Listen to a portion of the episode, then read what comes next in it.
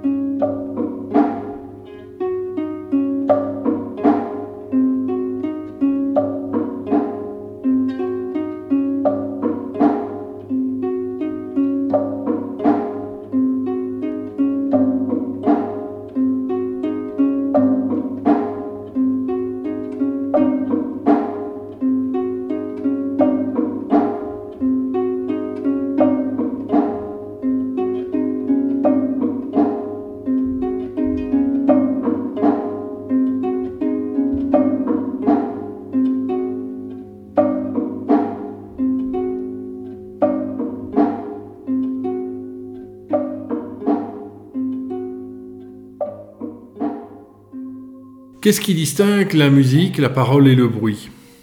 La plupart du temps, nous faisons la différence entre ces trois catégories de sons de façon intuitive, sans trop y penser. Et nous adaptons automatiquement notre perception en y consacrant plus ou moins d'attention et notre éventuelle réponse. Nous écoutons la musique, alimentons la conversation et négligeons les bruits. Mais la frontière n'est pas toujours aussi claire et certains compositeurs se servent de bruit comme matériau musical. On a débuté avec un extrait de Ach Golgotha de Karel Govaerts. Et voici Stret, dernier mouvement de cette drôle de symphonie pour un homme seul, composée conjointement par Pierre-Henri et Pierre Schaeffer, pionniers de la musique concrète.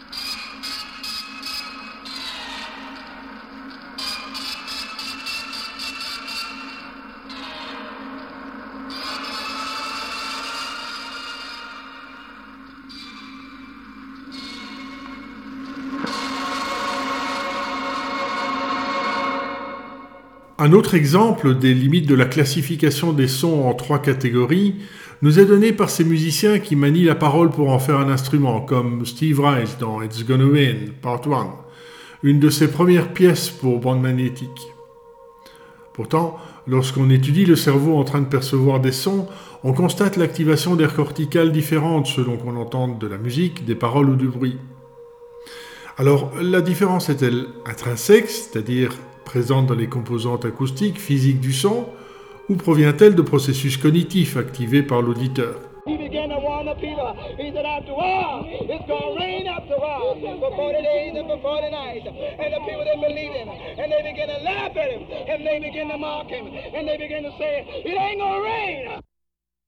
He began to warn the people. He said, after a while, it's going to rain after a while. For 40 days and for 40 nights. And the people didn't believe him. And they began to laugh at him. And they began to mock him. And they began to say, it ain't going to rain. It's gonna rain, it's gonna rain, it's gonna rain, it's gonna rain, it's gonna rain, it's gonna rain, it's gonna rain, it's gonna rain, it's gonna rain, it's gonna rain, it's gonna rain, it's gonna rain, it's gonna rain, it's gonna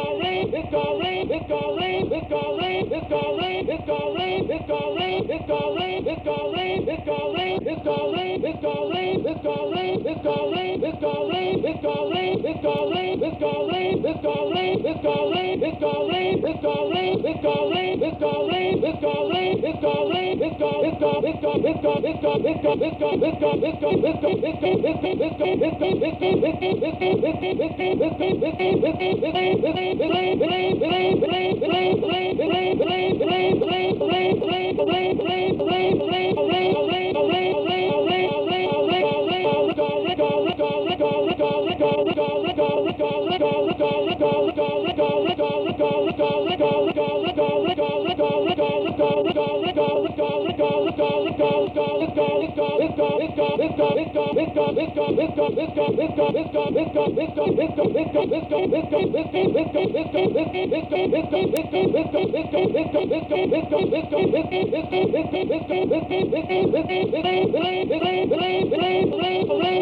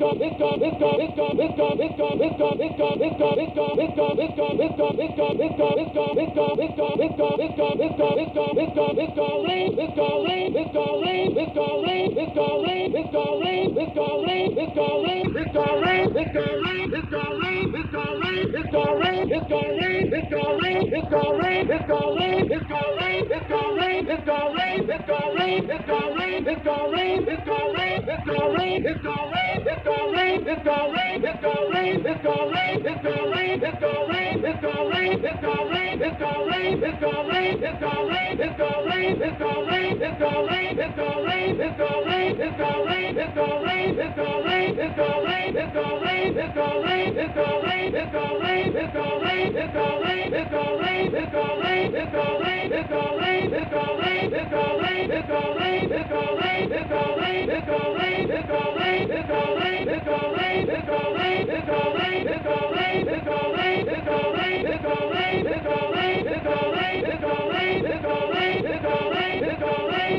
rain.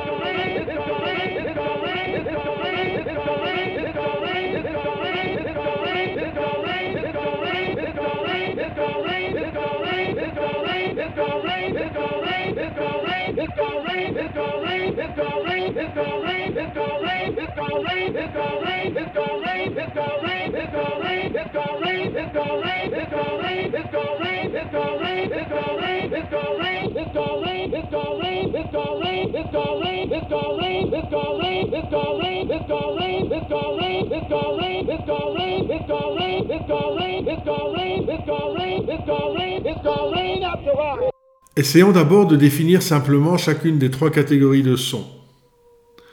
La parole est déterminée par la langue qui permet de communiquer, c'est-à-dire de représenter et échanger des concepts.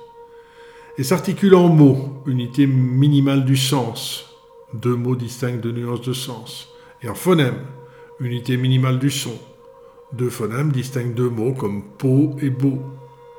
En plus, la prosodie, la mélodie, le rythme de la parole qui distribue l'accentuation et l'intonation en précise le sens.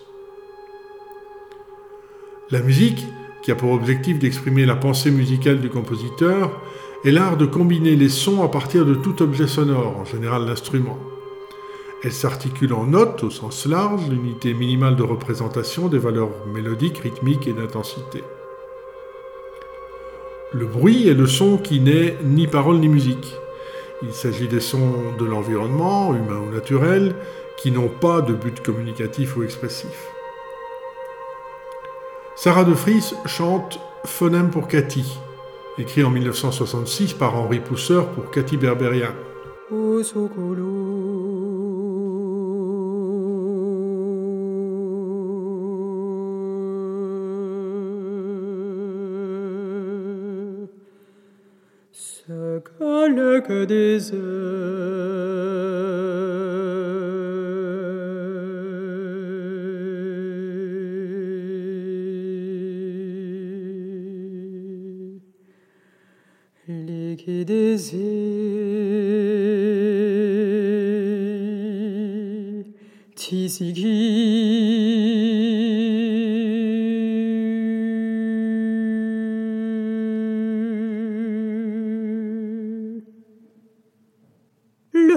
Cesse. La vicantation, la ramoquerie, rat de doucette, fratebesette, tout composé. Le gueuil,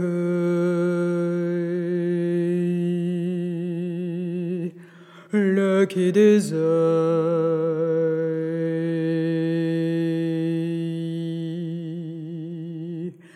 c'est qu'il est qui disait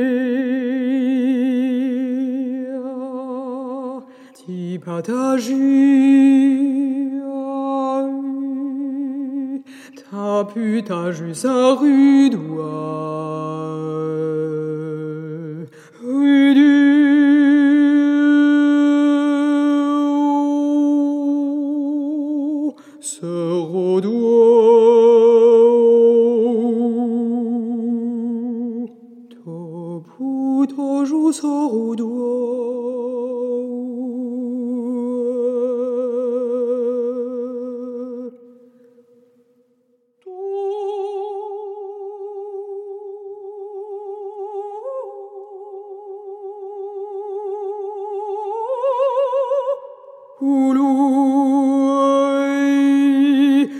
figure.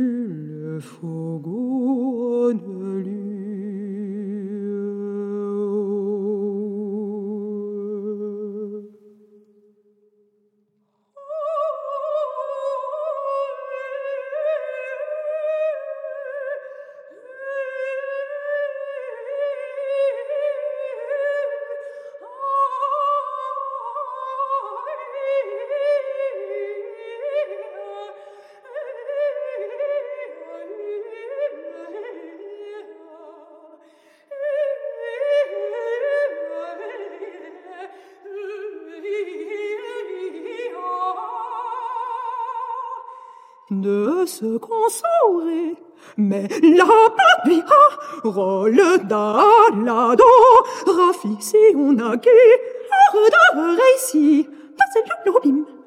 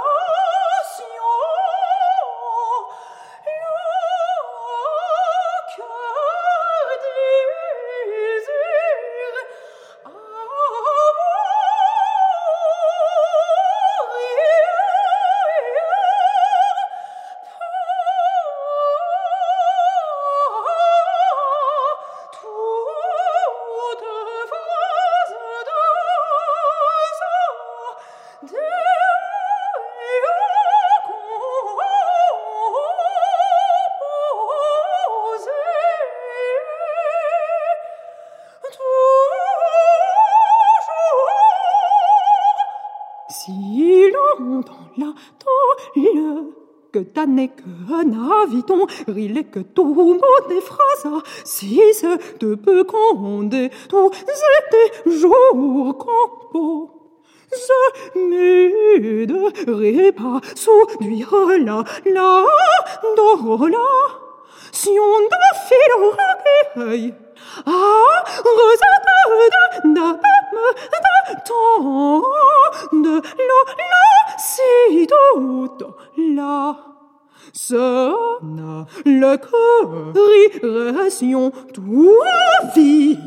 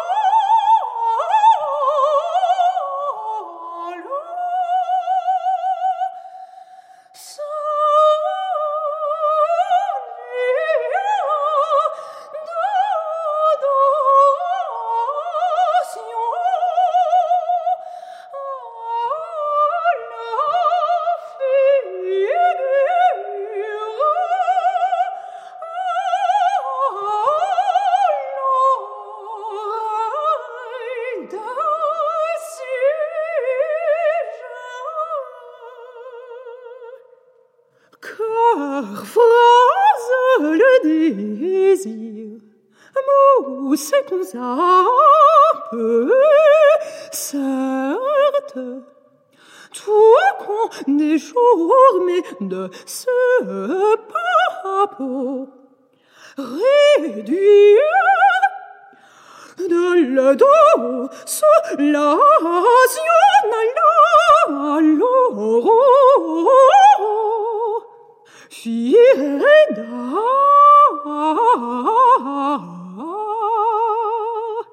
Gu Ra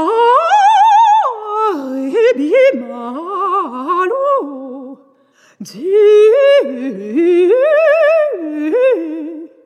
Tu n'as ce rire-là que tout le sien phrase que si valide qu'on me et mon peu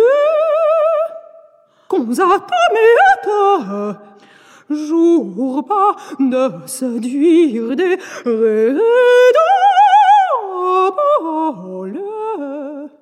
si on la sous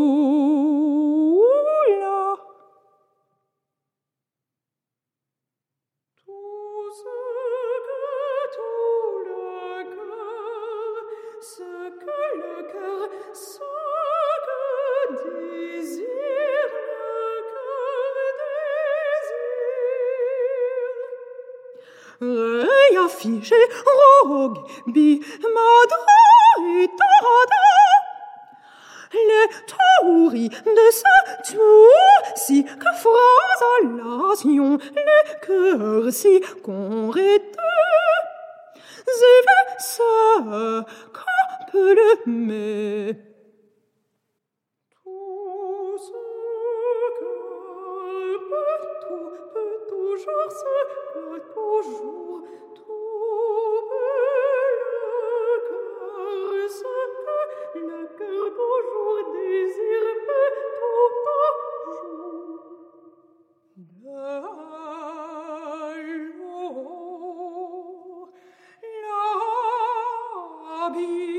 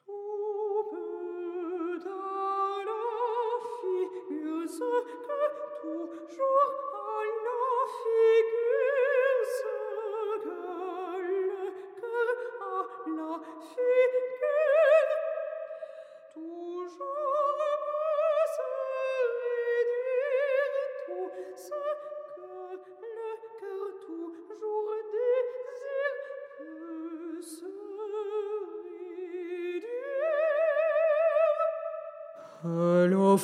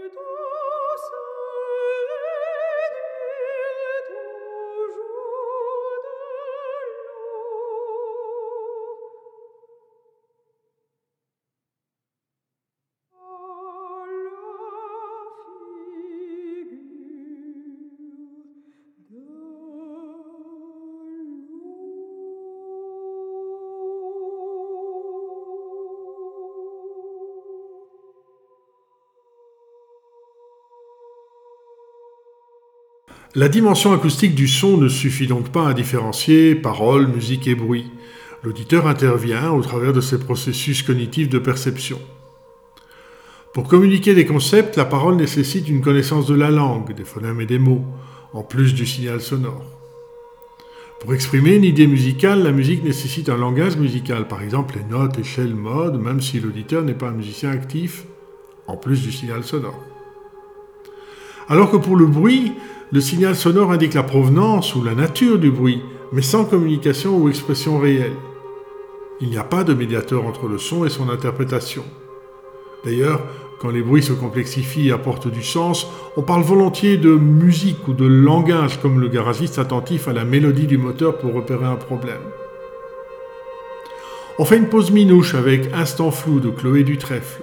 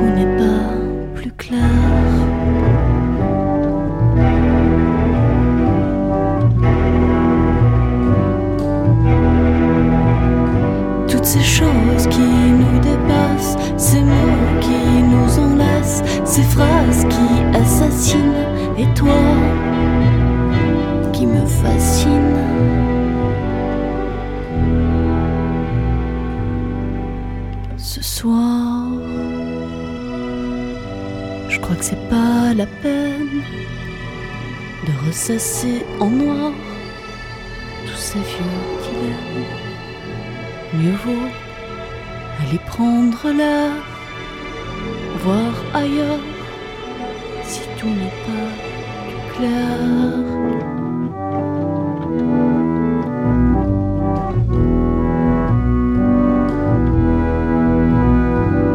J'aimerais que mes doutes s'évaporent, que je me foute de ton corps et tout tourne de travers mes mots tergiversent mes pensées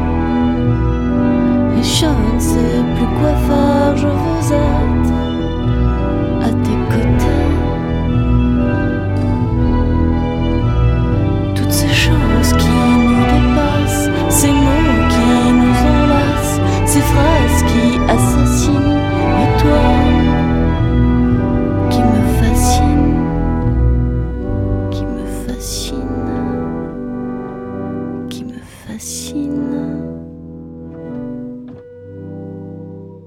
Paroles et musique, outre la compétence qu'elles nécessitent pour être perçues comme telles, exigent aussi une attention.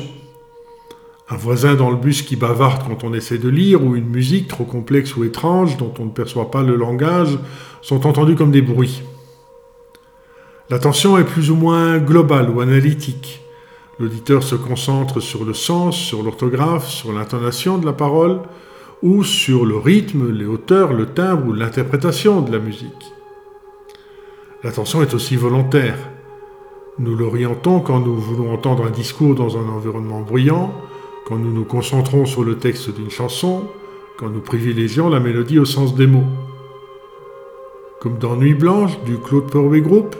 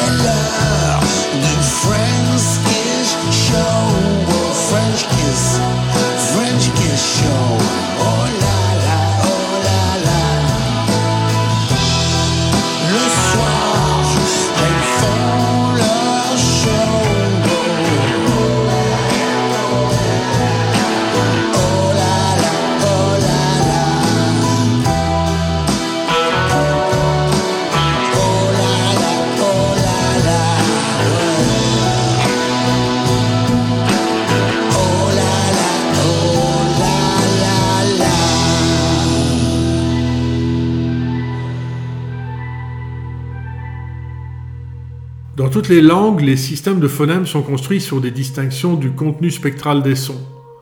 Voyelles, consonnes correspondent à des variations de timbre. L'aspect mélodique de la parole n'intervient que dans les langues tonales, rares en Europe, courantes en Chine ou au sud du Sahara, où deux mots peuvent ne se différencier que par des mélodies singulières. La distinction de longueur convoque la notion de rythme dans de nombreuses langues sous forme de voyelles courtes ou longues. Mais la parole exploite une métrique plutôt pauvre et irrégulière, au contraire de la musique qui recherche une métrique contrôlée. Si la parole joue sur le timbre, la musique, elle, joue sur la hauteur, la durée, l'intensité, le timbre étant donné par l'instrument ou la combinaison des instruments. Et ces unités minimales sont plutôt stables, alors que celles de la parole sont plus transitoires, les consonnes. D'ailleurs, le chant s'éloigne de la parole et s'approche de la musique, d'autant plus qu'il privilégie les voyelles sous forme de vocalises, et donc une plus grande stabilité. Voici Numbers d'Alexandra Vrebalov.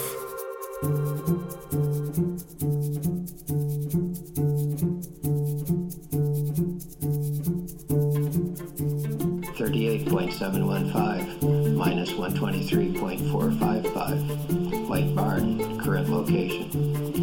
38.755, minus 123.515, north end of the Sea Ranch.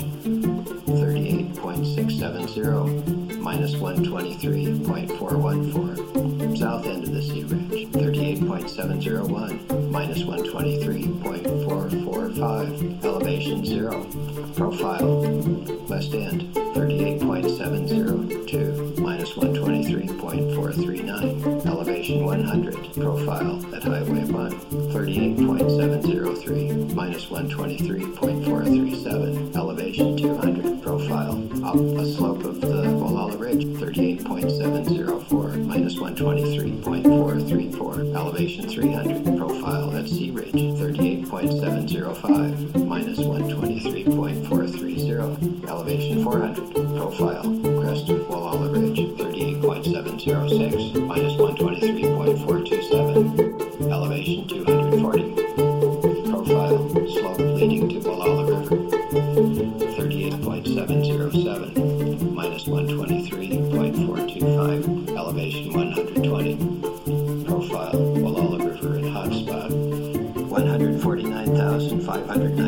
Courtney Leeward Hedgerow, 211,849 square feet, Black Point Hedgerow, 38.679, minus 123.428, condominium.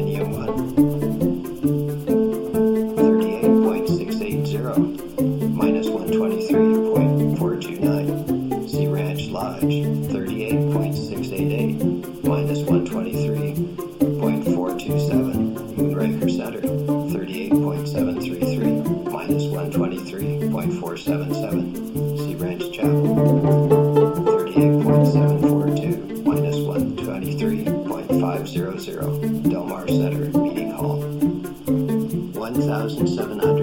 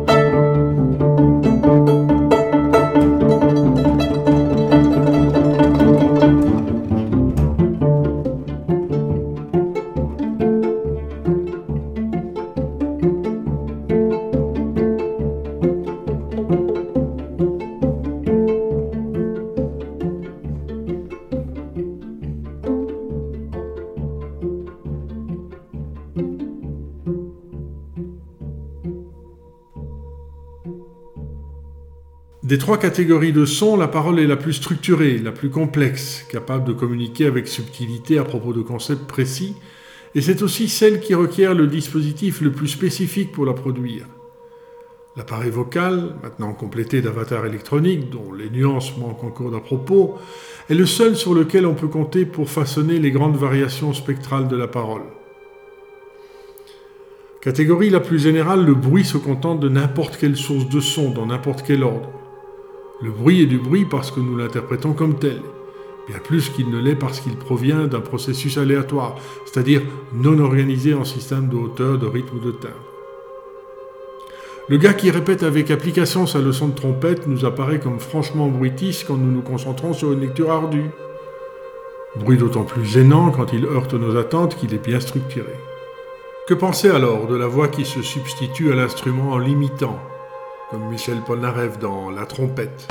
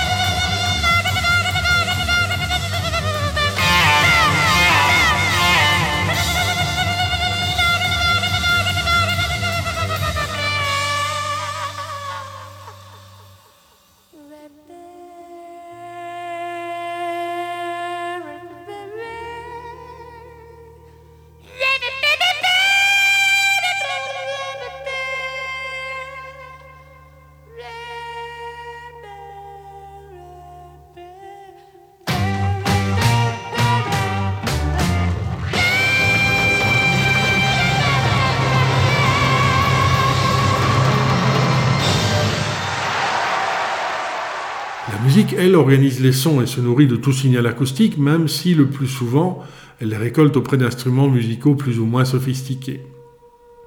Jamais autant que la voix humaine, comme nous le fait entendre Cathy Berberian dans la Sequenza 3 de Luciano Berio, avec laquelle on se quitte. Pour réaliser cet épisode, je me suis largement appuyé sur le chapitre de Christophe D'Alessandro, responsable au laboratoire interdisciplinaire des sciences du numérique, directeur de recherche au CNRS, sur l'analyse des différents stimuli auditifs publié dans le livre Le cerveau musicien en 2010. Le plus souvent, pendant que je parlais, on entendait The Oreille Loops de Ben Bertrand.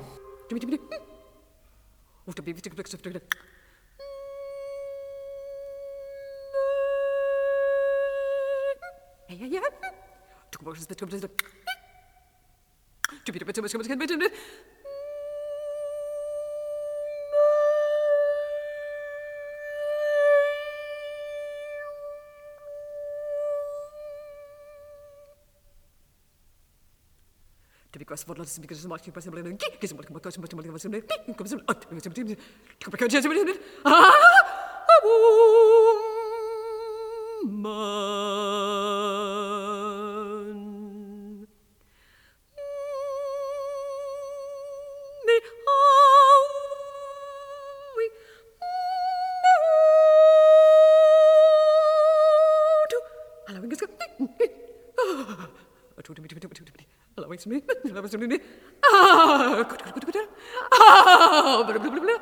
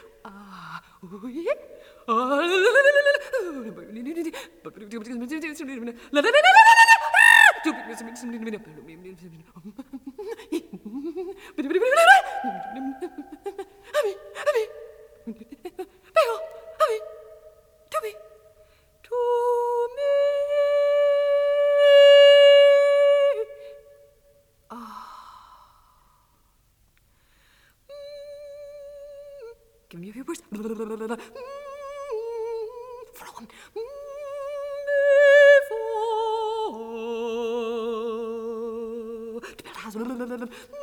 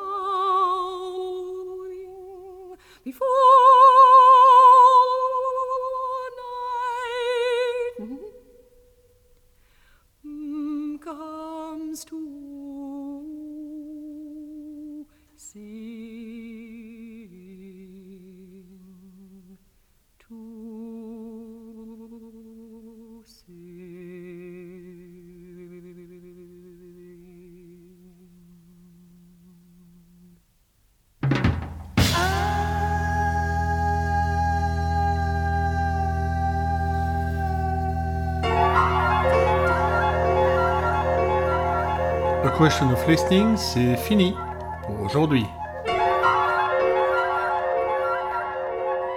Dans un mois, comment le bruit devient-il musique?